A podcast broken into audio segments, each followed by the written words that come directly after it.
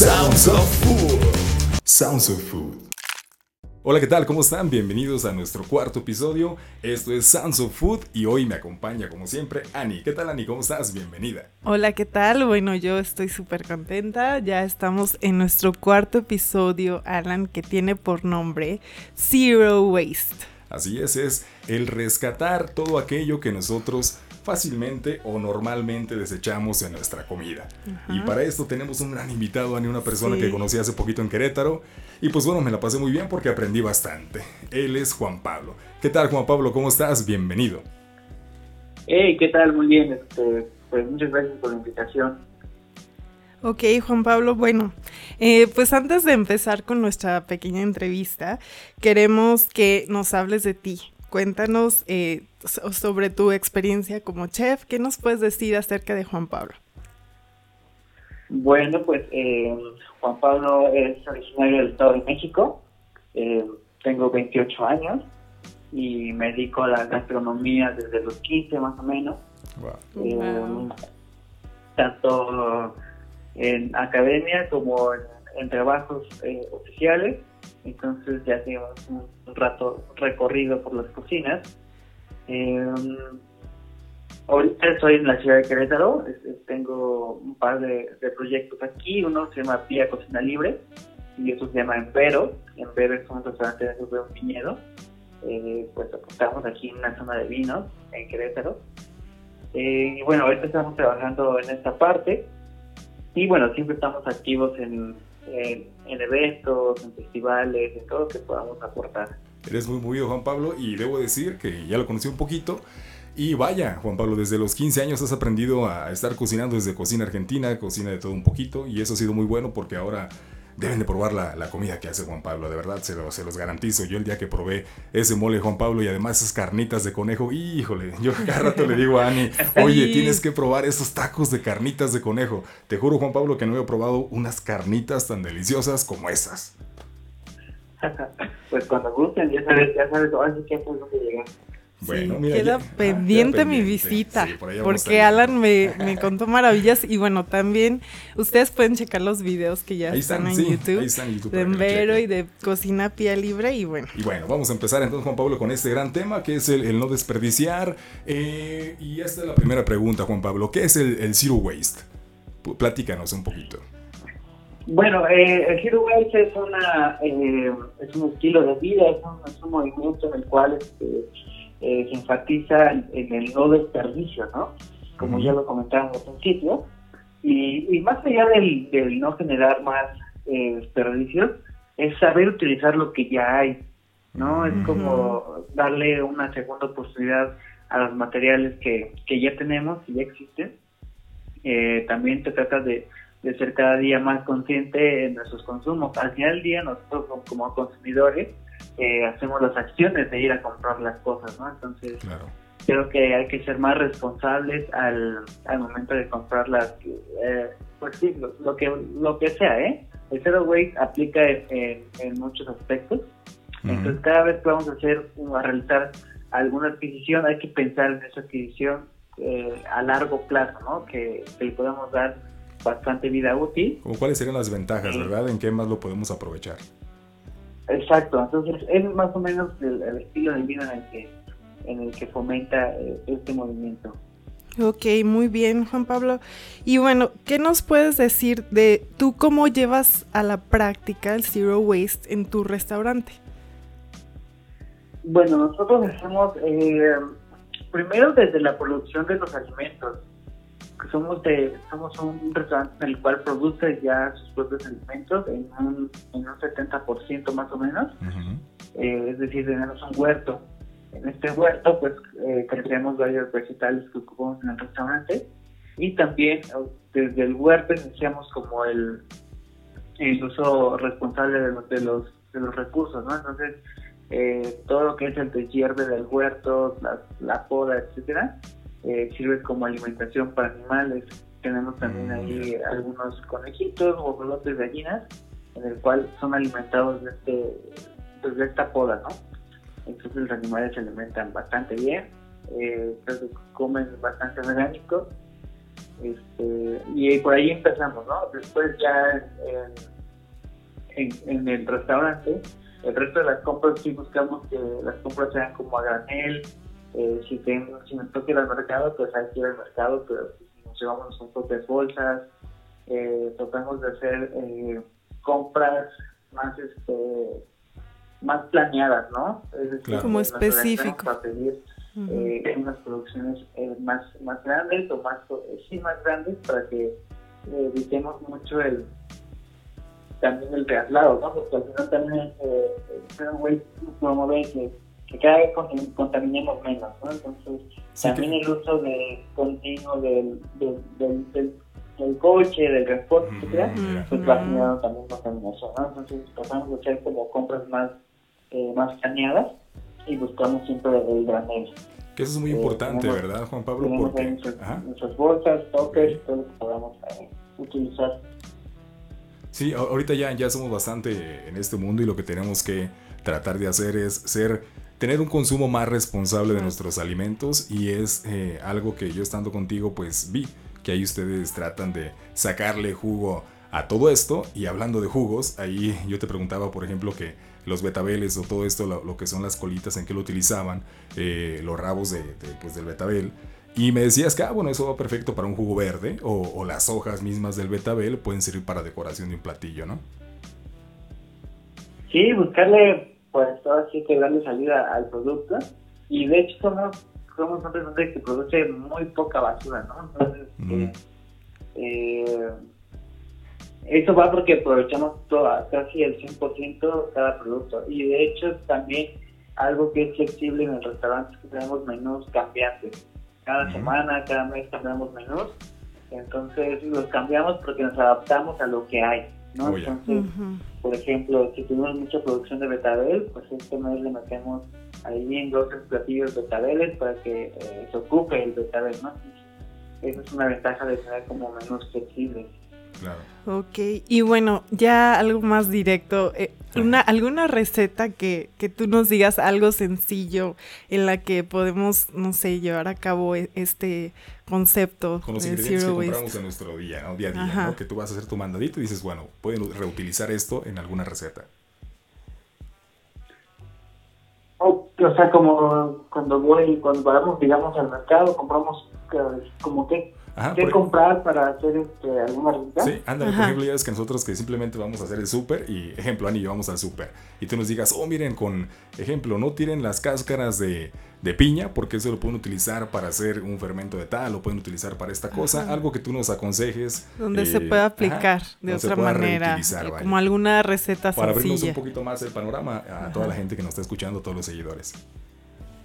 Ah, bueno, pues sí, este, bueno, de entrada yo creo que la mayoría de las, de las frutas y las verduras se consumen completas, ¿no? Hay mucha gente que pega la zanahoria, que pega el pino, pero nosotros ocupamos todo, todo, todo el producto.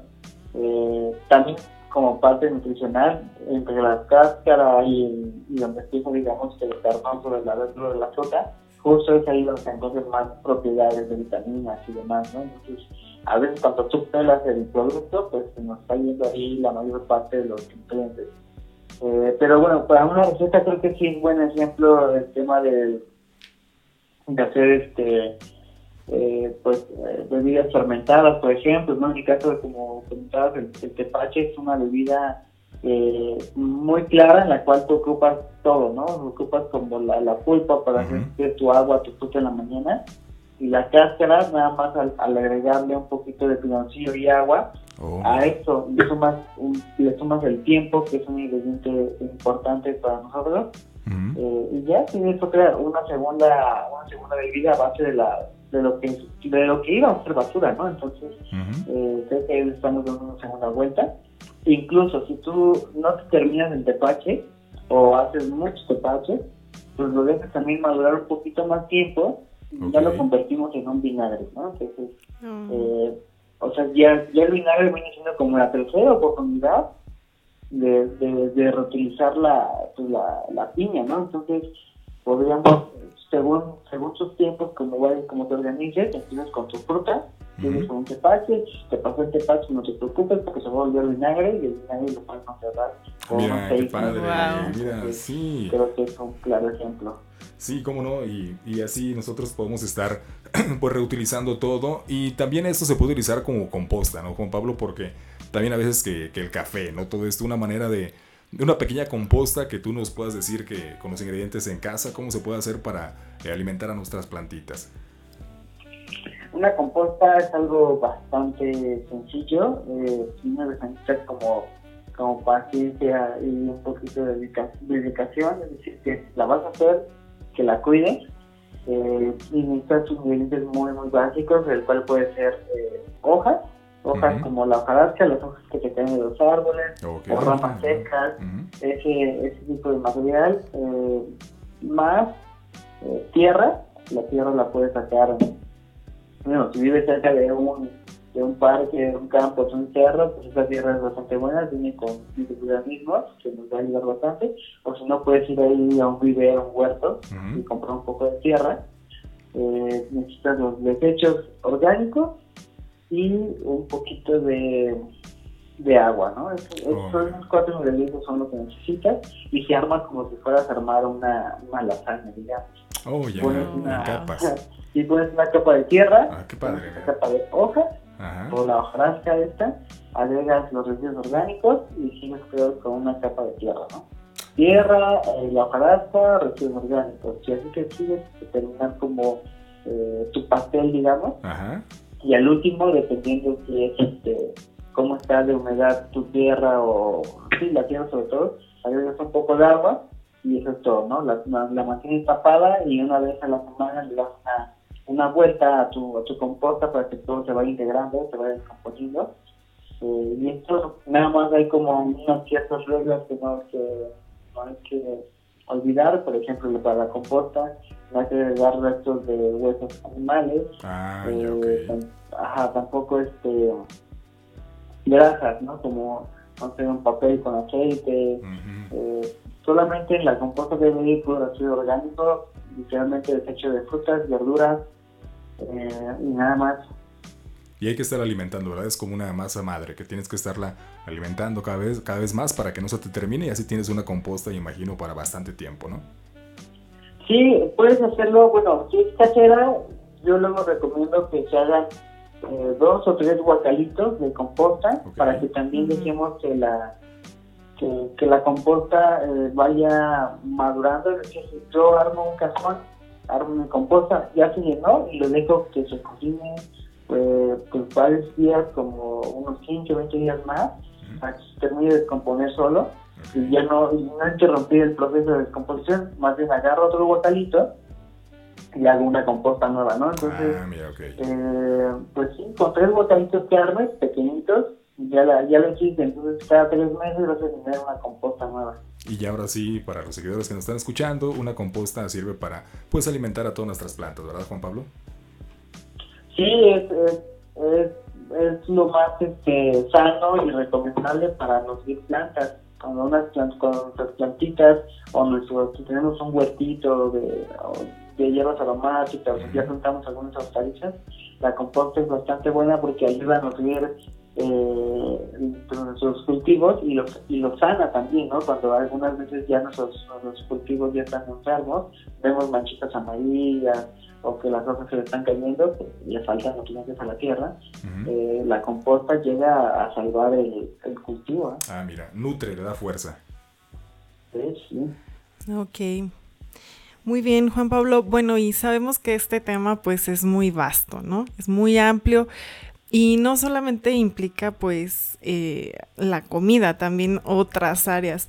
¿Tú qué, qué acciones nos podrías recomendar o nos aconsejarías que nosotros eh, pues podamos ir llevando a cabo para, para contribuir o para comenzar el Zero Waste?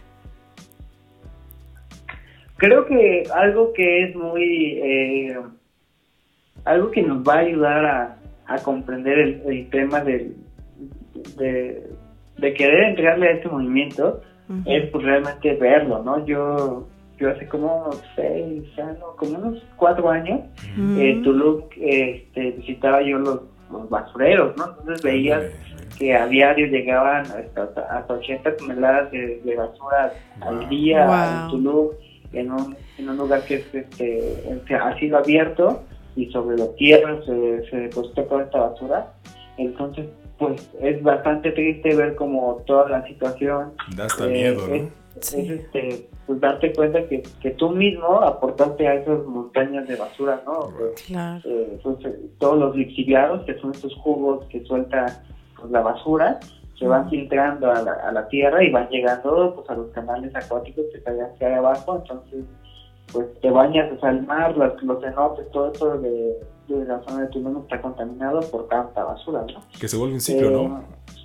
Se vuelve un ciclo ¿sí? porque así el pez este, agarra es de, de- de toda esta contaminación, tú ingieres el Tú pez y ahí te vas, ¿no? Y por eso tanta enfermedad, tanto cáncer y tanta cosa mala que vemos ahora. Sí, creo que si no, si no lo vemos o no lo experimentamos, pues tampoco, eh, o sea, sí queremos ver como la acción. Todos sabemos que es bueno el, el reciclar, el reutilizar y todo esto, pero lo sabemos, pero no lo aplicamos porque no hay este, Sí. este como este sentimiento real, real que causa verlo o sentirlo, ¿no? También No eh, vemos. hay una zona allí en Quintana Roo que se llama Mahahual, que es una, que es una costa en la cual eh, se llegan varias corrientes. Entonces ahí encuentras basura de otros países.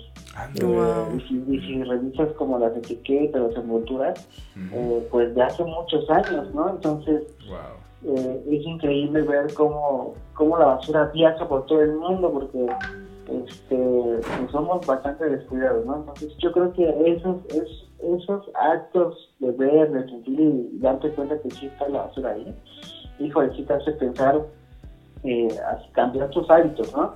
Claro. En, en las ciudades creo que, pues como el ritmo es muy rápido y no vas de la casa al trabajo, etcétera, y que te hace fácil pues pasar a la tienda con unas papitas o un juguito y después pues, dejarlo por ahí botado.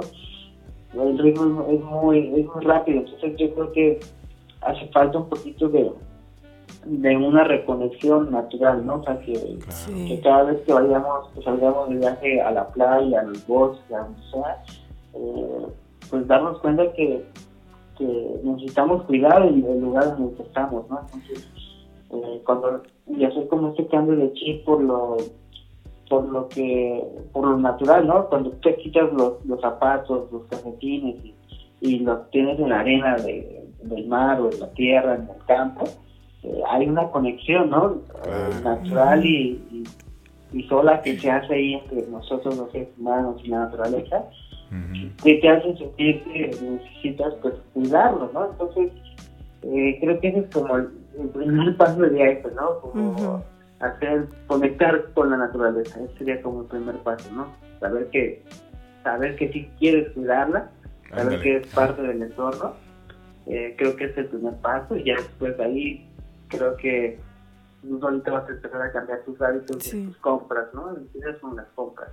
Cada vez vas a buscar productos más a granel, productos de calidad, productos locales, productos cercanos, eh, y cada vez te vas a dar también cuenta que esto va a beneficiar a tu salud, a tu economía, porque cuando compras a granel, por ejemplo, pues los costos son más bajos, eh, el no pagar como importe por los envases, todo ese rollo, eh, hace un beneficio a tu economía, hace un Claro. beneficio a tu salud, porque al, al tú comprar productos de calidad, que son limpios, que, porque por ejemplo en el, en el tema de los alimentos que son limpios, me refiero a que eh, están libres de pesticidas y Ujú. químicos agrotóxicos que son también contaminantes, ¿no? Entonces cuando tú decides buscar productos libres de, de este de químicos, pues también benefician a tu salud, ¿no? Entonces creo que es como un efecto bola de nieve, ¿no? Empiezas Claro. con algo, te das cuenta que es bueno, with y, y ya después tú decides como seguir avanzando. Ujú. No. Lo primero es como, como el ser consciente de todo el daño que estamos haciendo y,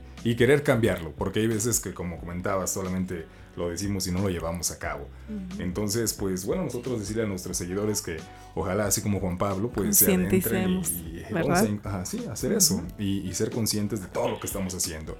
Juan Pablo, pues muchísimas gracias por este tiempo, por esta bella plática. Y coméntanos así rápidamente qué es lo que viene para Pía, porque Pía es un restaurante que está haciendo creaciones excelentes. ¿Qué vamos a encontrar en estos meses? Eh, bueno, ahorita estamos trabajando por las temporadas menos otoñales. Estamos aprovechando todo lo que está dando en esta, en esta zona, como las calabazas, eh, las flores. Apenas hicimos ahí este tenemos ahorita en el menú una, una sopa de flores de pasuchi bastante rica, ah, bastante aromática. Mm. Este, tenemos postres con calabazas. Eh, y bueno, eh, Pía, en el, en el momento que tú quieras ir a visitarlo, vas a encontrar cosas nuevas, ricas. que tratamos de hacerlo lo más novedoso posible y atractivo visualmente también para que la gente eh, confíe en, probar el tempasuchi, por ejemplo. Entonces, claro. Este, eh, está interesante. Y bueno, ahorita estamos trabajando también en el proyecto de del servicio de chef a domicilio. Todavía hay ah, muchas familias que, siguen en casa, que se mantienen eh, guardadas. Eso está bastante bien. Entonces estamos ofreciendo el servicio de, ir a cocinarles a su casa con todas las medidas de, seguridad. Eh, para que pues mucha gente todavía eh, que está encerrada pues es foodie o le gusta consentirse, le gusta celebrar alguna alguna fecha, eh, pero el, lo que les impide salir, eh, lo del tema pandémico, pues bueno, nosotros aprovechamos eh, pues, la oportunidad y mejor, si no pueden salir, nosotros vamos y les cocinamos en sus casas. Y eso es muy padre, ¿no? Desde románticamente hasta una comida normal en familia. Y pues bueno, Pablito, muchísimas gracias. Ahí estamos al pendiente en redes sociales, por mensajito, por llamada. Eh, te agradecemos bastante por haber tomado esta llamada y con este tema tan importante que es un, un tema para concientizar y no desperdiciar eh, por nuestros productos o no comprar por comprar, ¿no? Claro, muchas gracias Pablo, gracias por acompañarnos en este podcast. Eh, todas tus aportaciones son pues muy valiosas, muchas gracias por todo. No, gracias a ustedes y gracias por eh, el espacio y sobre todo por el interés del tema, ¿no? Que, que sí claro. importante. Sí, cómo no. Pues bueno, Pablito, muchísimas gracias, cuídate mucho y próximamente esperamos este, visitarte Querétaro porque yo me quedé con ganas de esa nieve de, de, este chile en hogada. híjole, me quedé con esas ganas, Pablito. Pero bueno, un abrazo. Un abrazo, Pablito, nos vemos Hasta pronto. Luego. Cuídate. Bye. Pues listo, ahí quedan las palabras de Juan Pablo. un tema muy interesante. Muy interesante, que hay que crear conciencia y pues más que nada eh, empezar por cambiar nuestros hábitos, ¿no, Alan? Eso es muy importante. Entonces comencemos con cosas muy sencillas para que después eh, no, no, retrocedamos y volvamos a, lo mismo, a los mismos errores de antes. Porque por ahí tú leías un libro que decía esas cosas muy interesantes, ¿no? Hay que poner nuestro granito de arena, Alan. ¿Cómo no? Entonces, bueno, gente, esto fue Sounds of Food. Les agradecemos bastante por este tiempo. Nosotros nos despedimos, estén al pendientes, vienen más capítulos, más invitados. Eh, este fue nuestro cuarto episodio llamado Zero Waste, eh, no desperdicio o sacarle ventaja a todo lo que tú compras o compras inteligentes también, Ani. Claro que sí, muchas gracias. No se olviden de seguirnos, estamos en Instagram, en Facebook, en YouTube como Alani Recomienda. Un saludo y que tengan un bonito día. Hasta la próxima.